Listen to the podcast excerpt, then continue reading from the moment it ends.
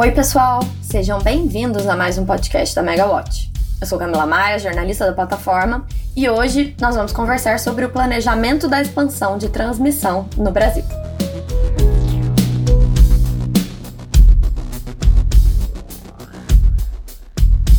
Diferentemente da geração, que tem um planejamento indicativo que depende da viabilização dos investimentos, o planejamento da transmissão no Brasil é determinativo, ou seja, a empresa de pesquisa energética, a EPE, ela define antes quais são os empreendimentos que deverão ser licitados e construídos posteriormente.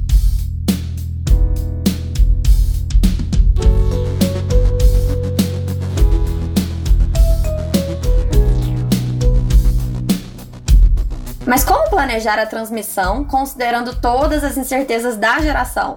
Para falar sobre isso, eu conversei com o Marcos Farinha, que é consultor técnico da Superintendência de Transmissão de Energia da EPE. Mais uma vez, o nosso podcast foi gravado à distância. Espero que vocês aproveitem.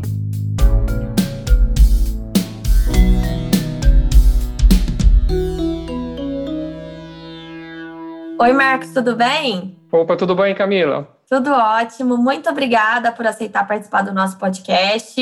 Para começar, eu gostaria que você se apresentasse e explicasse aí para os nossos ouvintes quem é o Marcos, o que te credencia a falar sobre planejamento de transmissão de energia no Brasil. Primeiro, eu gostaria de agradecer a oportunidade de estar aqui com vocês, né, para poder falar um pouquinho sobre o planejamento da transmissão no Brasil, um pouquinho das atividades da EPE. Meu nome é Marcos Farinha, né, eu trabalho na Superintendência de Transmissão de Energia da EPE, que é responsável por realizar o planejamento da expansão de transmissão no Brasil. Eu faço parte do grupo de estudos técnicos das regiões Norte e Nordeste e atuo como coordenador desse grupo. Então, todos os estudos de planejamento dessa região específica, Norte e Nordeste, a gente é o responsável por elaborar os relatórios de viabilidade técnico-econômica e socioambiental, que são denominados relatórios R1. Então, todo esse planejamento né, da expansão da transmissão, ele passa pela nossa superintendência e meu grupo é que é responsável por essa região específica, Norte e Nordeste. Temos outros grupos que participam do planejamento das demais regiões, como São Paulo, a Sudeste Centro-Oeste, região Sul, e hum, toda essa etapa né, de planejamento, EP está bem no início da cadeia, que é justamente a gente visualizar quais são os problemas, quais são as necessidades do sistema e prover nas soluções e recomendações para essa expansão.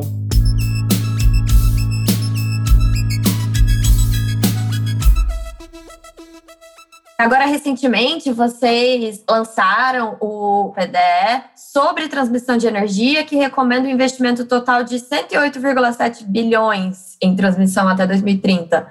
É bastante coisa, mas eu entendo que vocês têm vários cenários justamente por conta das incertezas. Como que é fazer esse planejamento em meio a tanta incerteza para os próximos 10 anos? Olha, realmente esse é um desafio muito grande que a gente tem aqui no âmbito do planejamento da transmissão. Um ponto importante, que é legal da gente falar para todo mundo, é que o planejamento da expansão da transmissão ele tem um caráter que é determinativo. O que, que isso significa? Que a gente, quando faz uma avaliação, um estudo de planejamento e recomenda uma determinada obra, aquela obra ela vai seguir todo um processo para ser de fato implantada. E a gente tem também na EPE o planejamento da expansão da geração, mas ele traz essa perspectiva futura com caráter indicativo. Então, só por aí a gente já entende que existe um desafio muito grande na questão da transmissão, que é como que a gente planeja uma rede futura determinativa com uma expansão que ela é indicativa? Então a gente tem que prover essa flexibilidade, tem que prover confiabilidade, tem que determinar soluções que possam se adequar ao maior conjunto de cenários possíveis. E na atualidade a gente tem desafios também cada vez maiores. Por quê? A gente tem fontes renováveis, que você tem uma característica que ela está espalhada por grandes regiões do sistema, especialmente região Nordeste. A gente tem potencial no Sul, tem potencial no Sudeste, com solar principalmente. E todo esse conjunto de incertezas, a própria incerteza da carga, dá um, molho para esse planejamento aí da expansão da transmissão. E a gente tem que se adequar a todos esses cenários possíveis. Como é que a gente acaba lidando com isso? A transmissão ela tem uma característica que ela, apesar de ser determinativa, ela consegue ser flexível o suficiente para abarcar diversos cenários. Então a gente tem que fazer uma simulação ou várias simulações, na verdade, que contemplem o maior número de cenários prováveis e nisso a gente conta muito com os nossos amigos lá da área de geração que podem fornecer diversos cenários para a gente. A gente conta com informações dos agentes do setor, especialmente distribuidoras, que elas têm esse mapeamento do mercado, que é muito o dia a dia deles, então eles passam bastante informação para a gente e a transmissão está ali no meio de campo, né, fazendo essa ligação entre geração e distribuição e provendo essa confiabilidade e flexibilidade na rede. Então, resumindo, né, a gente tem que olhar o máximo possível de cenários e prover um planejamento para fazer uma análise e expansões que deem essa confiabilidade que o sistema precisa, abarcando o máximo possível de cenários e trazendo uma expansão para a rede que seja o menor custo, que isso é algo que a gente também tem que ficar sempre de olho, é o mínimo custo global que a gente está perseguindo, sempre quando a gente realiza os estudos da expansão, mas que consiga atender ao máximo possível dessas vertentes e dessas incertezas futuras. Se a gente olhar lá o caderno da transmissão, a gente fez uma alteração um pouquinho na forma de comunicar isso. Por quê? A gente traz, todos os anos, no plano decenal, quais são os investimentos previstos para o próximo decênio. E esses investimentos, eles vêm dos estudos de planejamento que a gente vai fazendo ao longo do ano e vai incorporando no plano. Como esse ano a gente teve né, uma situação muito atípica, né, de variação de carga muito grande, fora daquilo que era a expectativa, a gente teve que se debruçar um pouquinho mais sobre essa incerteza da carga. E por isso que saíram aqueles cenários diferentes lá do caderno, né, da transmissão, em que a gente botou o cenário otimista, que é como se a gente não tivesse alterado absolutamente nada das premissas né, dos estudos anteriores. A gente tem uma premissa de referência que a gente já fez uma análise preliminar de investimentos que poderiam ser postergados por conta da redução da demanda, ou necessidade um pouco menor de, de linhas, alguns transformadores, enfim fazendo já um apanhado do impacto, né, do efeito dessa pandemia na carga. Um outro cenário extremo que a gente chamou de pessimista, que é justamente, e se eu não fizesse expansão nenhuma, né, em princípio, das novas expansões, sem outorga, o que, que aconteceria? Quanto seria de investimento que já está ocorrendo, na verdade, né, que já possui outorga, está em construção e está sendo implantado? Então, justamente para dar esse panorama né, para todo mundo, que acho que foi importantíssimo essa mensagem ali do caderno da transmissão.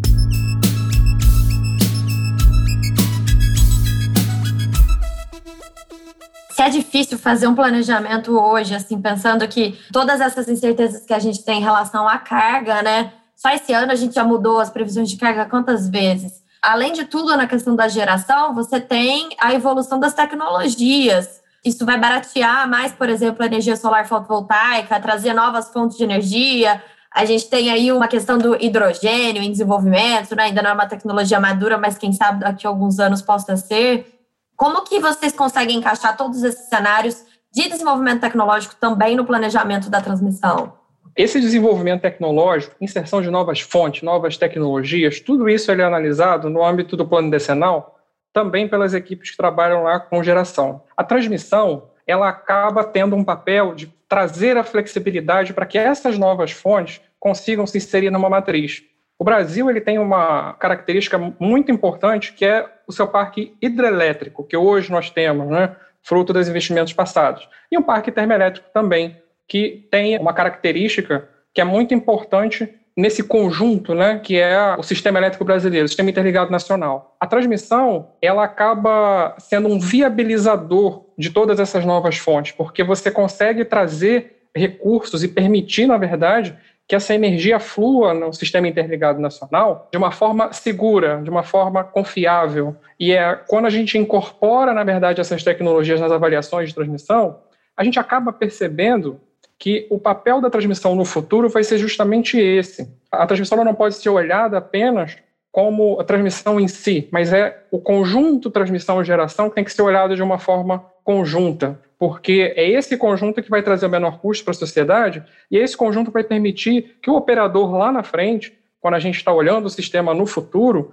consiga operar essa rede com a segurança que a gente quer e deseja, né, e tem de fato que operar. Sempre que a gente se depara com uma situação diferente, e o Brasil pela sua extensão, pelas suas características, ele traz várias oportunidades de estudos né, diferentes e singulares, a gente tenta incluir e comparar essas alternativas, como possibilidade de implantar geração local versus uma expansão da transmissão.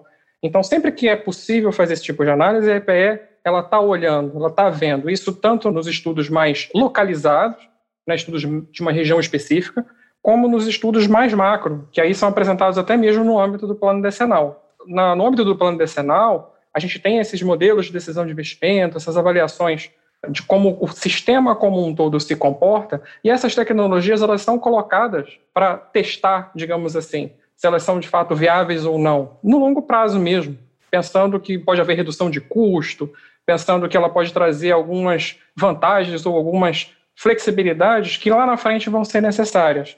E a gente sabe e entende, o próprio plano decenal ele tem mostrado e vai mostrar isso, né, que a gente tem uma expansão muito forte de fontes renováveis. E a inclusão de outras tecnologias, como você colocou, né, hidrogênio, baterias, enfim, ele vai acabar dependendo muito do custo-benefício da implantação desse tipo de tecnologia.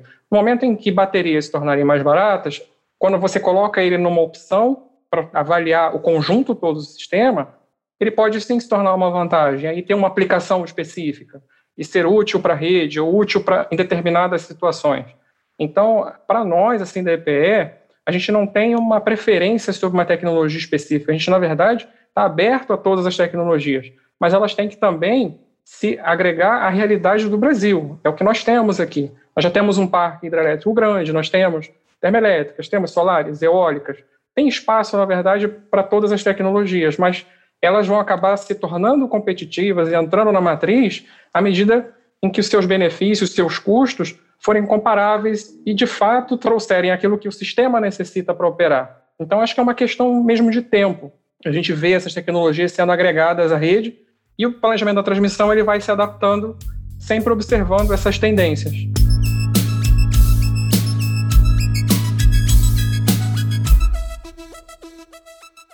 A gente está vivendo um momento dramático até ali no Amapá, justamente por conta de uma falha na transmissão, que levantou algumas dúvidas a respeito da vantagem de você ter uma interligação com o sistema versus você ter uma geração local. Antes o Amapá não era um estado interligado, era um sistema isolado e tinha algumas termoelétricas que foram desativadas quando ele foi interligado ao SIM. Como que vocês conseguem fazer esses cenários, né? Como que a EPE enxerga esse tipo de cenário e esse tipo de situação?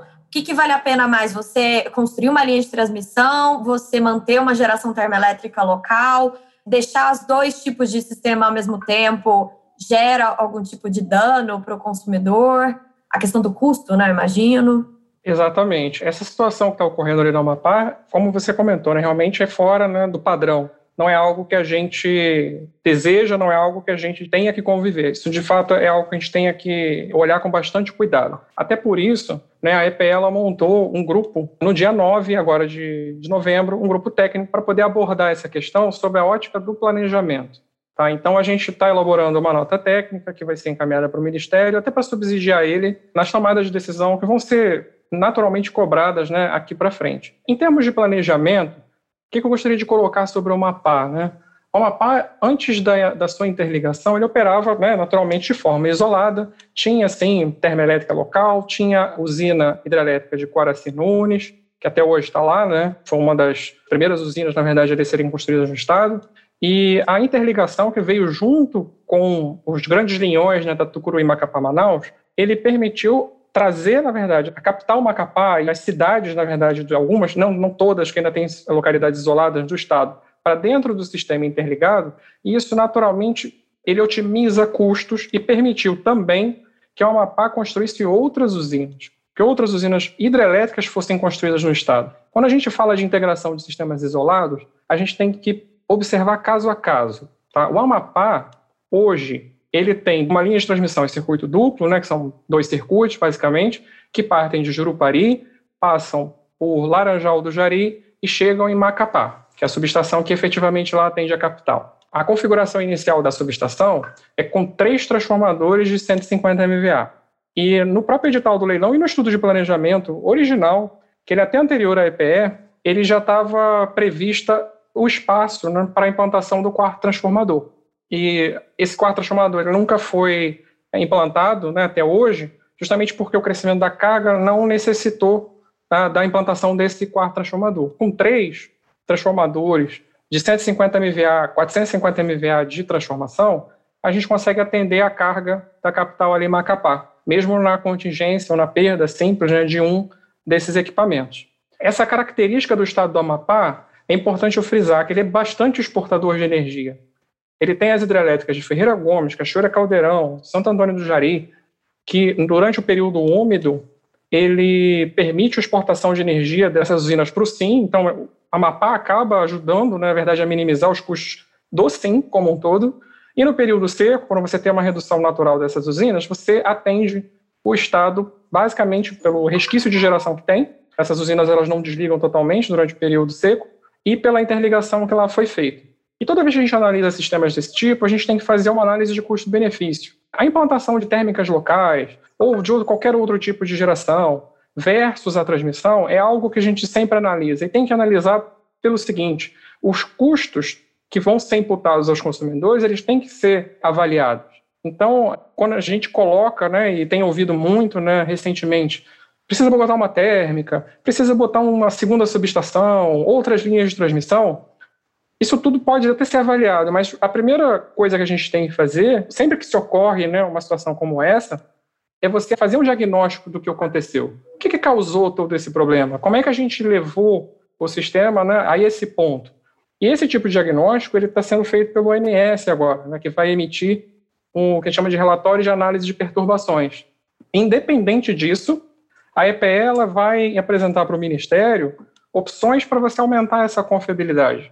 Então, a gente vai analisar, pelo menos de uma forma preliminar, dado o tempo né, que a gente tem para esse primeiro momento, o que, que poderia ser feito para aumentar essa confiabilidade. Mas eu queria deixar aqui a mensagem do ponto de vista de planejamento, do ponto de vista do atendimento, da forma como o sistema foi planejado, ele atende aos critérios usuais. Agora, a gente sempre pode olhar sistemas isolados com um pouquinho mais de cuidado, justamente porque são locais que têm mais dificuldade de logística para você levar outros equipamentos, para você implantar novas linhas. Então, de certa forma, vale sim observar isso. Agora, sempre pesando quais são os custos que vão ser levados para o consumidor, quais são os benefícios que o consumidor, não só do Amapá, mas do SIM como um todo, eles vão ter com esses reforços ou com a possibilidade de ampliações. Mas tudo isso está sendo discutido nessa nota técnica né, do grupo que foi formado pela EPE e vai ser levado né, para apreciação do Ministério de Minas e Energia.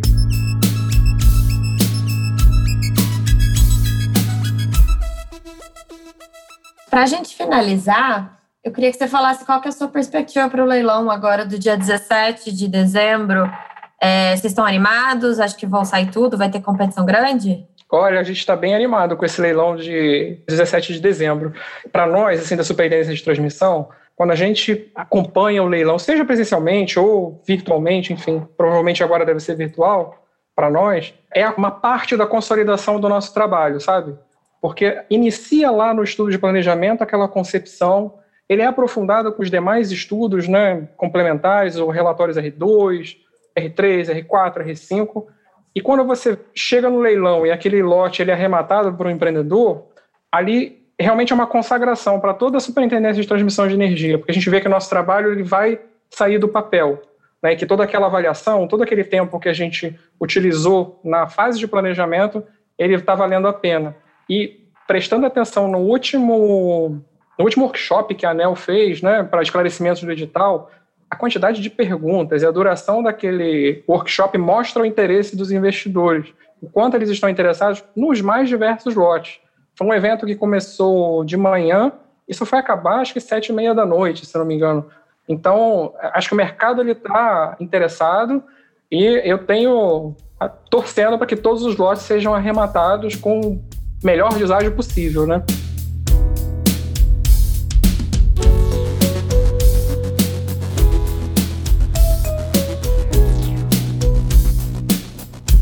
Tá ótimo, então, Marcos, muito obrigada pela nossa conversa, por participar do nosso podcast e até a próxima. Muito obrigado, até a próxima.